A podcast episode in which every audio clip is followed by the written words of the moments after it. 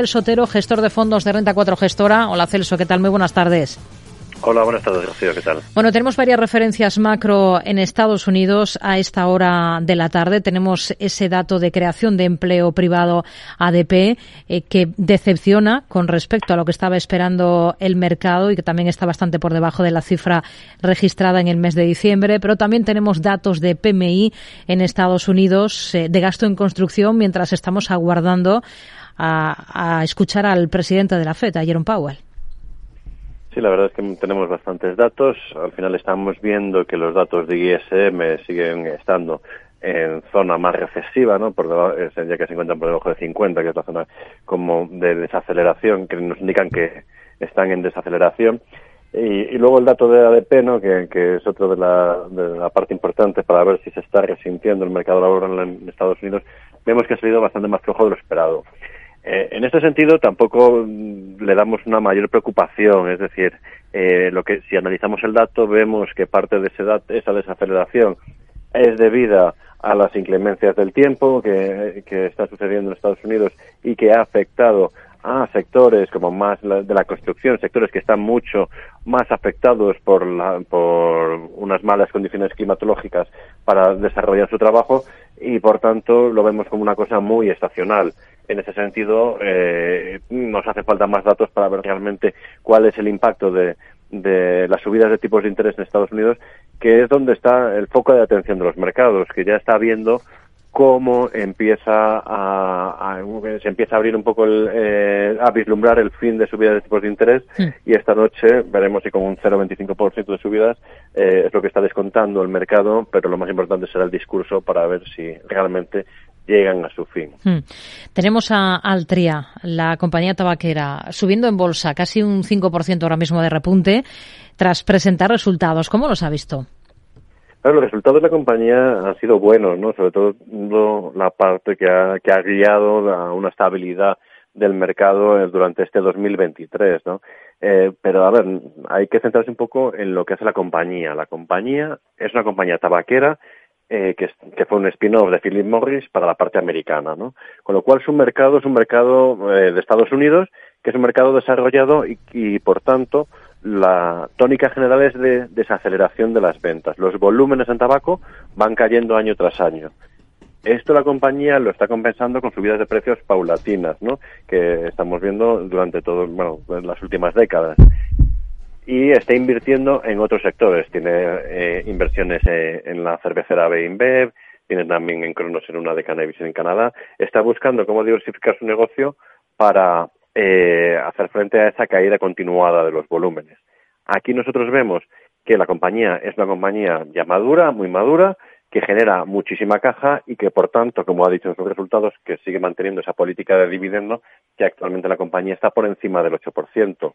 Nosotros, para inversores españoles que quieren invertir en la compañía, hay que tener en cuenta que existe una doble retención en los títulos de la compañía que luego tendrían que buscar recuperar una parte, con lo cual una parte de ese dividendo lo van a perder y no va a ser tan atractivo como aparece por la rentabilidad por dividendo ya que por la parte de crecimiento a mm. nosotros no nos parece tampoco demasiado interesante. AMD, se están cotizando las cifras que presentaba anoche la compañía, los ingresos superan los objetivos. ¿Esto es un alivio para Wall Street después de esa sombría perspectiva de Intel, que por cierto ha recortado el salario de los empleados y de los ejecutivos en medio de esa recesión que sufre el mercado de PCs?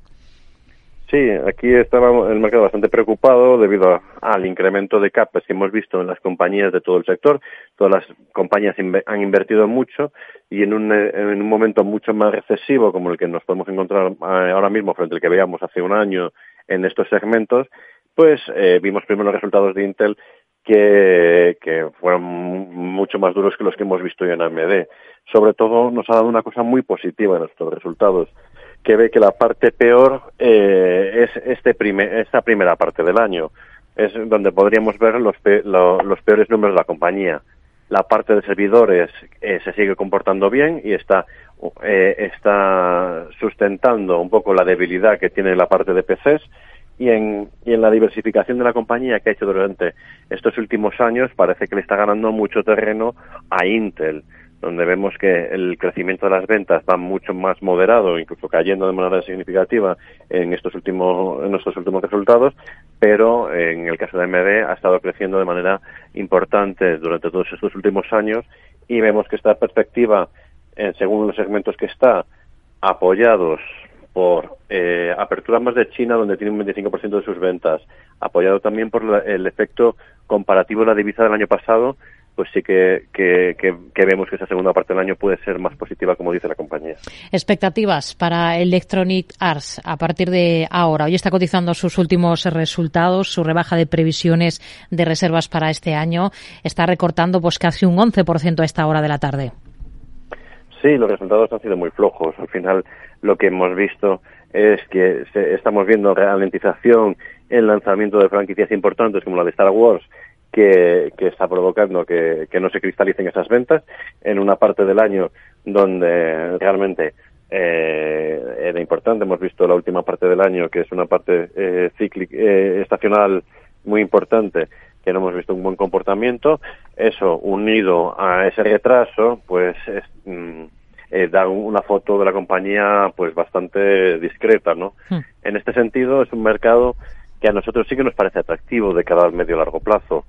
Es una forma adicional de ocio que va ganando peso, que muchas veces eh, eh, está buscando la compañía ese cambio a dispositivos móviles, ya que el 60% de sus ventas todavía es del mercado de videoconsolas, y que a medida que se produzca esa paulatina transformación de la compañía en mercados que son muchísimo más grandes, eh, pues vemos un crecimiento secular de largo plazo hmm. y que muchas veces en estos resultados pues normalmente nos suelen dar más oportunidades de compra. ¿Qué espera el cierre de los resultados de Meta? Bueno, eso eh, es una gran pregunta, ¿no? Al final hemos visto en las últimas en los últimos resultados de Snap, pues que ha decepcionado de manera significativa vemos que Meta, eh, que realmente su, su negocio es la publicidad, es la venta de publicidad y, que en un mercado pues con algo de desaceleración económica, pues la publicidad eh, es uno de los primeros eh, actores en darse cuenta de, de, de, esa desaceleración y que por tanto ahí pues podemos ver que, que las noticias no son tan positivas.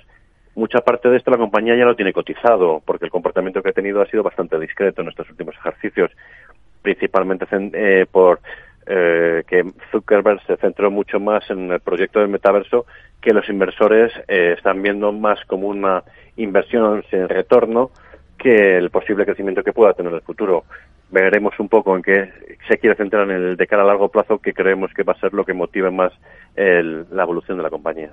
Celso Otero, gestor de fondos de Renta 4 Gestora, gracias como siempre por su análisis con nosotros. Muy buenas tardes. Muchas gracias a vosotros. Buenas tardes.